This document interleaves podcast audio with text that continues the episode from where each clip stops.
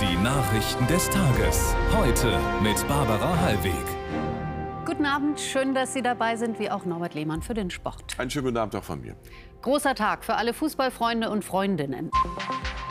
Auftakt in Down Under. Neuseeland und Australien begrüßen 32 Teams zur größten Frauenfußball-WM aller Zeiten. Wut auf Schweden. In Bagdad stürmen Muslime die schwedische Botschaft. Auslöser sind Koranverbrennungen in Stockholm. Und Löwenjagd in Brandenburg. Südlich von Berlin wird das Raubtier gesichtet. Die Polizei startet eine aufwendige Suchaktion. Es ist soweit. Die Frauenfußball-WM ist eröffnet, so groß wie noch nie, erstmals in zwei Ländern und erstmals bekommen die Spielerinnen direkt Prämien von der FIFA. Die liegen allerdings immer noch deutlich unter denen der Männer. Volker Dutschek über den Start der WM, die nach FIFA-Angaben das meistbesuchte Frauensportevent aller Zeiten werden könnte. Neuseeland ist ein kleines Fußballland, aber feiern können die Neuseeländer wie eine große Fußballnation. Feuerfontänen und eine spektakuläre Lichtshow. Die Geschichte der indigenen Völker der Gastgeberländer stehen bei der Auftaktfeier in Auckland im Mittelpunkt. 32 Teams sind bei der WM dabei, so viele wie noch nie. 64 Spiele in vier Wochen. Zu groß das Ganze meinen die einen, andere sehen gerade darin eine Chance für die kleineren Nationen. Jede Nation, die sich für diese WM qualifiziert hat, erhält von der FIFA sehr viel Geld. Und dieses Geld kann man wieder in die Entwicklung des Produktes Frauenfußball stecken. Und deswegen ist das wirklich eine große Plattform, fast ein kleines Trampolin für ganz viele Nationen. Der erste WM-Tag begann allerdings mit einer Schreckensnachricht. Ein 24-Jähriger erschießt zwei Menschen nicht weit entfernt von der Fanmeile. Mindestens sechs Menschen sind verletzt. Der Schütze ist tot. Offenbar ein Einzeltäter. Ein Schock auch für die deutschen Nationalspielerinnen. Wir fühlen uns auf jeden Fall sicher mit unseren Sicherheitsbeauftragten und ja, werden das, glaube ich, jetzt auch nicht weiter dann thematisieren. Die Veranstalter entscheiden dann doch, das Eröffnungsspiel anzupfeifen. Und da schlägt der Gastgeber Neuseeland den Favoriten aus Norwegen. Neuseeland feiert den gelungenen Start in die Weltmeisterschaft euphorisch. Mehr zu den Spielen von heute hat in ein paar Minuten Norbert Lehmann. Und alles, was Sie sonst über die Frauen-WM wissen müssen, gibt es in der ZDF heute App. Zum Beispiel, auf wen trifft das deutsche Team? Wer spielt überhaupt alles mit? Und wann laufen die Spiele eigentlich? Stichwort Zeitverschiebung. Jetzt zum Krieg in der Ukraine. Die massiven russischen Angriffe auf ukrainische Hafenstädte erfordern eine Antwort der Europäischen Union. Das sagt der Außenbeauftragte der EU. Josep Borrell rief heute die Mitgliedsländer auf, ihre milliardenschweren Militärhilfen deutlich aufzustocken und weitere Luftverteidigungssysteme zu liefern. Isabel Schäfers berichtet. Die Schäden in Odessa heute Morgen sind massiv. Nach drei Nächten verheerender Luftangriffe auf die Ukraine. Auch der Hafen wurde bombardiert, Getreidelager in Brand gesetzt. Laut Kiew rund 60.000 Tonnen Getreide zerstört. Diese Bilder der vergangenen Tage bestimmten auch das Treffen der EU-Außenminister in Brüssel. Dass der russische Präsident das Getreideabkommen aufgekündigt hat und nun auch noch den Hafen von Odessa bombardiert, ist nicht nur ein erneuter Angriff auf die Ukraine, sondern es ist ein Angriff auf die Menschen, auf die ärmsten Menschen auf dieser Welt. Diese letzten drei Nächte erfordern von uns eine Antwort. Und diese Antwort kann abgesehen von der Rhetorik nur eine sein, die Bereitstellung von mehr militärischen Mitteln. Der Vorschlag, zusätzliche 20 Milliarden Euro Militärhilfe in den nächsten vier Jahren. Doch bisher ist nicht klar, ob alle EU-Mitgliedstaaten das mittragen und wie genau das finanziert werden soll. Neben der konkreten Unterstützung für die Ukraine berieten die Außenminister auch über eine mögliche Annäherung zwischen der EU und der Türkei. Der Tenor ein EU-Beitritt der Türkei sei derzeit nicht denkbar, das Land aber als strategischer Partner wichtig. Ich will nur sagen, dass die Türkei sich ja Mühe gegeben hat und geholfen hat, dieses Getreideabkommen hinzukriegen. Äh, die Türkei, ich glaube ich, das einzige Land hier, was ich sehe, was einen Einfluss auf Putin hat, um dieses Getreideabkommen, was ja die ganze Welt betrifft, wieder zustande zu bringen. Die EU sucht weiter nach Möglichkeiten, die Ukraine zu unterstützen. Und dabei wissen alle, ohne Partner ist der Handlungsspielraum in Brüssel begrenzt. Nach Deutschland. Die Wehrbeauftragte des Bundestags Eva Högel fordert mehr Anstrengungen, um Nachwuchs zu gewinnen. Sonst sei das Ziel, die Truppe bis 2031 auf 203.000 Soldatinnen und Soldaten zu vergrößern, nicht zu erreichen. Die Bundeswehr müsse für junge Leute attraktiver gemacht werden, sagte Högel dem Redaktionsnetzwerk Deutschland. Nachwuchs verzweifelt gesucht wird auch im Handwerk. Dort gibt es reichlich zu tun, aber die Fachkräfte fehlen. Zwar sind bis Ende Juni rund 64.000 Ausbildungsverträge geschlossen worden. Das sind fast 4 Prozent mehr als im Vorjahr. Aber es gibt noch ca. 36.000 offene Plätze, ein Plus von knapp 7 Prozent. Für die Handwerksbetriebe, die noch suchen, heißt es jetzt Endspurt. Anja Chalet. Die Auftragsbücher der Firma Wärmetech in Koswig bei Dresden sind übervoll. Die Fachleute für Heizungs- und Kältetechnik haben sich vor allem auf den Einbau von Wärmepumpen spezialisiert. Sie kommen mit der Arbeit gar nicht hinterher. Bereits seit drei, vier Jahren gibt es Probleme, Nachwuchs zu finden. Aktuell sind drei Ausbildungsplätze nicht besetzt. Wir können teilweise nicht alle Kunden äh, befriedigen, zufriedenstellen und müssen teilweise sagen, ja, entweder ihr wartet bis 2025, wo viele sagen, oh, ist uns nichts. Ne? Wir schieben einfach das, was wir machen sollen, Energiewende, schieben wir vor uns her, weil wir das nicht machen können, weil wir keine Leute haben. Insgesamt sind in Sachsen vor Beginn des neuen Ausbildungsjahres noch rund 1300 Lehrstellen im Handwerk nicht besetzt. Die Handwerkskammer Dresden hat eine Lehrstellenbörse eingerichtet. Um Nachwuchs zu gewinnen, müsse es generell ein Umdenken in der Gesellschaft geben. Es ist, ist ja erstaunlicherweise so, äh, dass dass viele Menschen sagen, ja, das Handwerk ist wichtig. Wenn es aber dann darum geht, was sollen die eigenen Kinder von der Ausbildungsweg beschreiten, dann wird dann doch eher abgeraten und viele Eltern neigen immer noch dazu, ihren Kindern eben ein Studium zu empfehlen. Nico Ulrich hat sich bewusst für einen Handwerksberuf entschieden. Seine Ausbildung bei Wärmetech bereits vor einiger Zeit abgeschlossen. Positiv an seinem Job sieht er vor allem die Vielseitigkeit in dem Beruf. Man fährt von Haus zu Haus, baut neue Wärmepumpen ein, und das macht einfach glücklich, die Leute glücklich zu sehen. Und man könne auch ganz gut davon leben, sagt der 20-Jährige. Eine eigene Wohnung habe er bereits. Um die freien Stellen zu füllen, braucht Deutschland Zuwanderung, braucht Menschen aus dem Ausland, die gewillt sind, hier zu leben und zu arbeiten. Doch gut ausgebildete Fachkräfte sind international heiß begehrt. Und Deutschland hat nicht die allerbesten Karten. Deswegen ist Arbeitsminister Heil gerade auf Werbetour in Indien. Lars Bodensack. Es könnte eine Win-Win-Situation werden. In Deutschland fehlen Fachkräfte, in Indien fehlen Jobs für die junge Bevölkerung. Der Arbeitsminister reist durch den Subkontinent und trifft auf hochmotivierte Computerfachleute und Ingenieurinnen, die bald schon ihr berufliches Glück in Deutschland finden wollen. Meine erste Priorität war, ein Land zu finden, wo ich und meine Familie anerkannt werden und nicht ausgeschlossen. Äh, die Language ist ein bisschen schwierig, äh, ich kenne es das. Äh, Aber man kann die Sprache ja lernen. Deutschland steht in direkter Konkurrenz zu klassischen Einwanderungsländern wie Kanada oder den USA. Dennoch hofft Hubertus Heil auf viele Fachkräfte aus Indien. Wir haben modernes Einwanderungsrecht jetzt geschaffen. Deutschland hat einen guten Ruf in Indien. Es gibt viele junge Menschen, die sich aufmachen, Deutsch zu lernen. Wir sind eine sichere Gesellschaft, eine starke Wirtschaft, ein politisch stabiles System. Deutschland ist ökonomisch auf starke Zuwanderung angewiesen. Eine mangelnde Willkommenskultur oder gar Ausländerfeindlichkeit wären da kontraproduktiv. In den Communities auch der indischen Fachkräfte spricht sich schnell herum, wo sie erwünscht sind und wo nicht. Tatsächlich gibt es bei vielen hier die Befürchtung, in Deutschland mit Rassismus konfrontiert zu werden. Abhalten lassen wollen sie sich davon aber nicht. Sicher gibt es Leute, die uns nicht haben wollen, aber das ist ja nicht nur in Deutschland so. Wir wissen das und stellen uns darauf ein. Am Ende glaube ich, dass wir bei den meisten willkommen sind.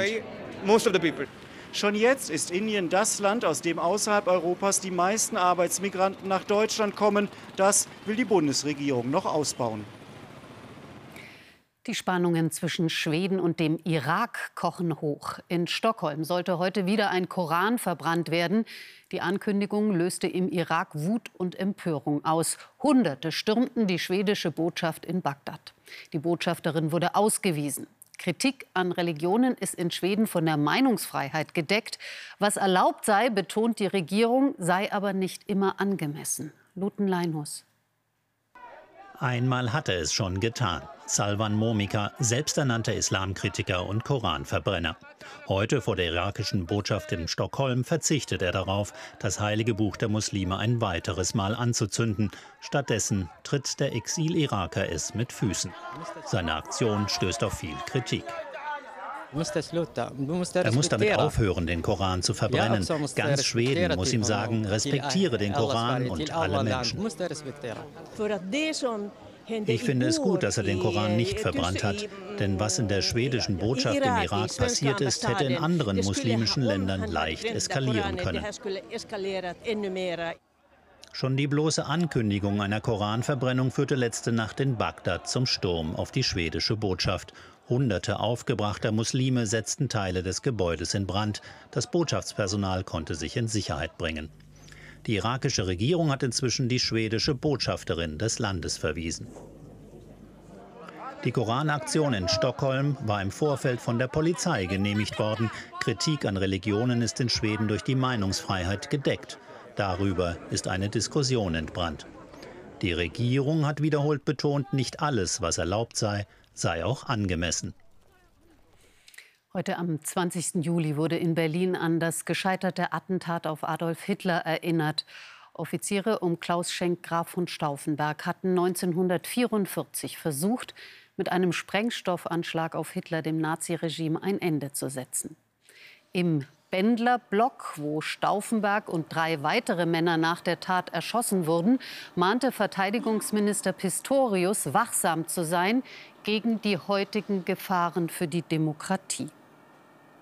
Hass, Hetze und Gewalt nehmen demokratiegefährdende Ausmaße an. Überall, zum Beispiel dort, wo Menschen sich deshalb nicht mehr trauen, ein Mandat oder ein Ehrenamt anzunehmen. Das sind nicht nur Warnzeichen, meine Damen und Herren, es sind laute, deutliche Weckrufe, Alarmsignale. So sah mal aus der Goldschatz der Kelten aus dem Museum Manching. Nach Expertenmeinung mehrere Millionen Euro wert. Leider haben die Diebe, die ihn im November stahlen, zumindest einen Teil der Münzen eingeschmolzen. Vier Männer wurden festgenommen, mutmaßliche Serientäter. Julian Schmidt-Farrent hat Details. Schatzsuche nach dem größten keltischen Goldfund des 20. Jahrhunderts. Auf dem Grundstück eines Verdächtigen in Plate in Mecklenburg-Vorpommern graben die ErmittlerInnen nach den Münzen aus dem Museum in bayerischen Manching.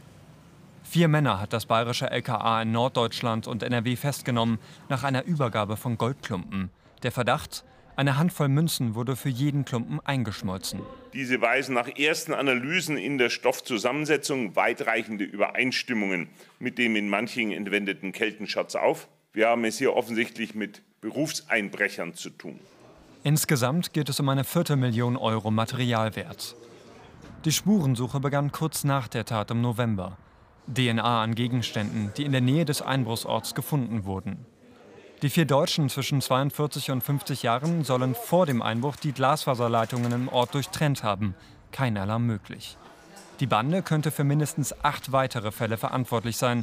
Ein verräterisches Muster. Dass also mindestens zwei Personen ganz auffällig oft, äh, im einen Fall mehrere Dutzend Mal, solche Overalls bestellt hat und auch ganz auffällig oft einen Rucksack diesen Typs bestellt hatte. Dann hatten wir also wirklich jetzt konkreten Tatverdacht. Die Beschuldigten sollen bereits weitere Museen ausgespäht haben. In Manching hatten sie bis zuletzt auf einen Deal gehofft. Geld gegen Gold, damit der Keltenschatz nicht eingeschmolzen wird. Die Suche, sie ist für heute beendet. Bis auf ein paar Goldklumpen bleibt der Rest der rund 500 Münzen verschollen. Erst große Hitze, dann Starkregen und Sturmböen. Norditalien und der Balkan sind von verheerenden Unwettern getroffen worden. Mindestens sechs Menschen starben, mehr als 200 wurden verletzt. Im kroatischen Zagreb fegten gestern orkanartige Böen durch die Stadt. Am Tag danach Aufräumarbeiten. So ein Unwetter hätten sie noch nicht erlebt, sagen die Menschen in der Stadt. Auch was ziemlich Neues erleben die Menschen gerade im Süden Berlins. Passen Sie auf, wenn Sie spazieren gehen und lassen Sie Ihre Haustiere nicht raus. So warnt die Polizei mit Apps und Lautsprechern. Offenbar läuft da ein großes Raubtier frei herum, möglicherweise eine Löwin. Und das, obwohl kein Zoo oder Zirkus eine vermisst. Das Tier muss wohl aus einem Privathaushalt stammen. Antje Klingbeil hat Details. Aufregung seit heute Nacht rund um Kleinmachnow. Die Polizei ist mit Hubschraubern und Einsatzwagen vor Ort, ebenso bewaffnete Jäger. In den sozialen Medien war dieses Video eines Raubtiers aufgetaucht, in der Nacht vom Auto aus aufgenommen, vermutlich eine Löwin, so die Polizei. Nach erster Sichtung sind wir von einer Ernsthaftigkeit ausgegangen, also dass es sich tatsächlich um ein Wildtier handelt. Und entsprechend haben wir sofortige Suchmaßnahmen und Maßnahmen zum Schutz der Bevölkerung ähm, eingeleitet. Anwohner sollen derzeit den Wald meiden. Ich bin mit dem Fahrrad auf dem Weg zur Arbeit und äh, soll jetzt hier an der Stelle nicht mehr weiterfahren, weil es hier eine freilaufende, freilaufende Löwin in dem Bereich geben soll. Klingt irgendwie alles so ein bisschen unglaublich, also unglaublich irgendwie eher so ein Löwe draußen auf der Straße oder hier im Wald. Die Suche läuft überwiegend aus der Luft mit Wärmebildkameras, bisher ohne Erfolg. Das ist ja die Suche nach der Nadel im Heuhaufen. Von daher äh, hoffen wir darauf, dass wir Hinweise aus der Bevölkerung bekommen, was äh, sozusagen Löwensichtungen angeht. Es ist nicht ausgeschlossen, dass die Löwin aus Privatbesitz entflohen ist. Die Gesetzgebung zur Wildtierhaltung ist in den Bundesländern unterschiedlich. Brandenburg beispielsweise, wo, der, wo die Löwin ja gesichtet worden ist anscheinend, da darf man tatsächlich jegliches Tier halten, privat auch eine, einen Löwen, eine Löwin.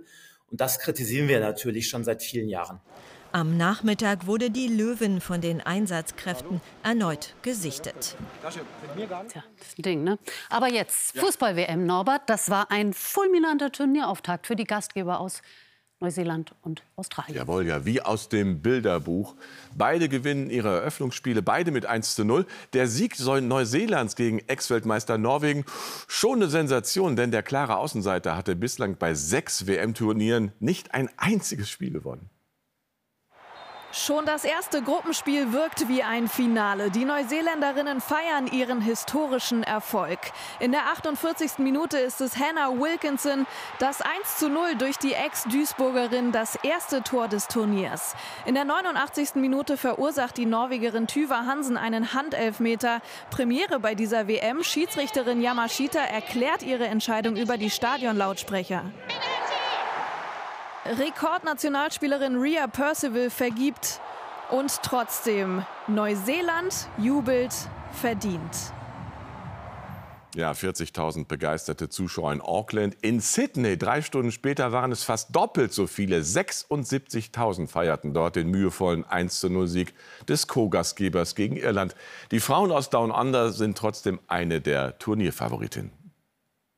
Auftaktspiel der Australierinnen geglückt. Sie wollen den Titel und der Anfang ist gemacht. Gegen die WM-Debütantinnen aus Irland war es für die Matildas jedoch ein hartes Stück Arbeit. Australien dominierte zwar, blieb aber ungefährlich.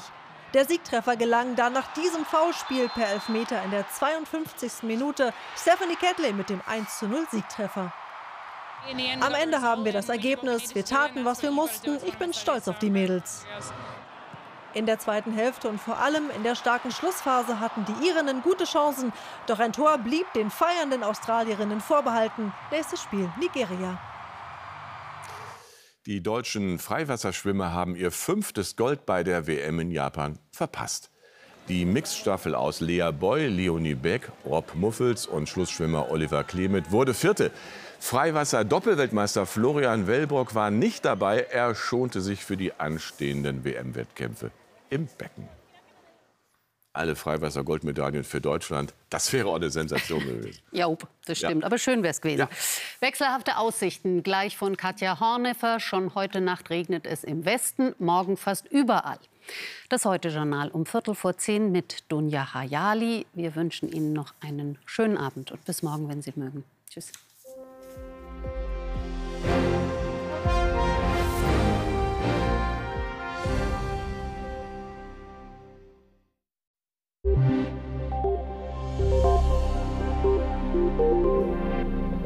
Guten Abend. In den vergangenen 24 Stunden sind kräftige Unwetter über die Alpen, über Oberitalien, Slowenien und Kroatien gezogen. Dann sind die Gewitter in sich zusammengefallen und weiter nach Osten gezogen. Bei uns gab es doch im Wesentlichen nur Regenschauer. Die Unwetter entwickelten sich an der Grenze zur großen Hitze und auch heute wurde es wieder sehr heiß rund um das Mittelmeer mit Höchstwerten zwischen 33 und 48 Grad. Deutlich angenehmer ist das Wetter bei uns. Heute Nacht gibt es viele Wolken und an den Küsten noch einige Gewitter. Spätestens in der zweiten Nachthälfte setzt dann von Westen Regen ein. Die Temperaturen sinken auf 16 Grad im Rhein-Main-Gebiet und bis 9 Grad an der Trave oder auch in der Uckermark.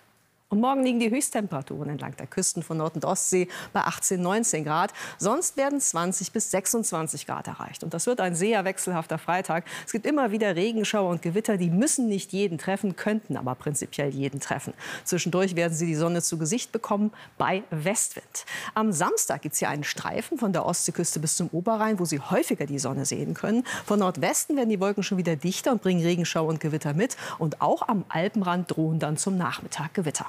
Abend.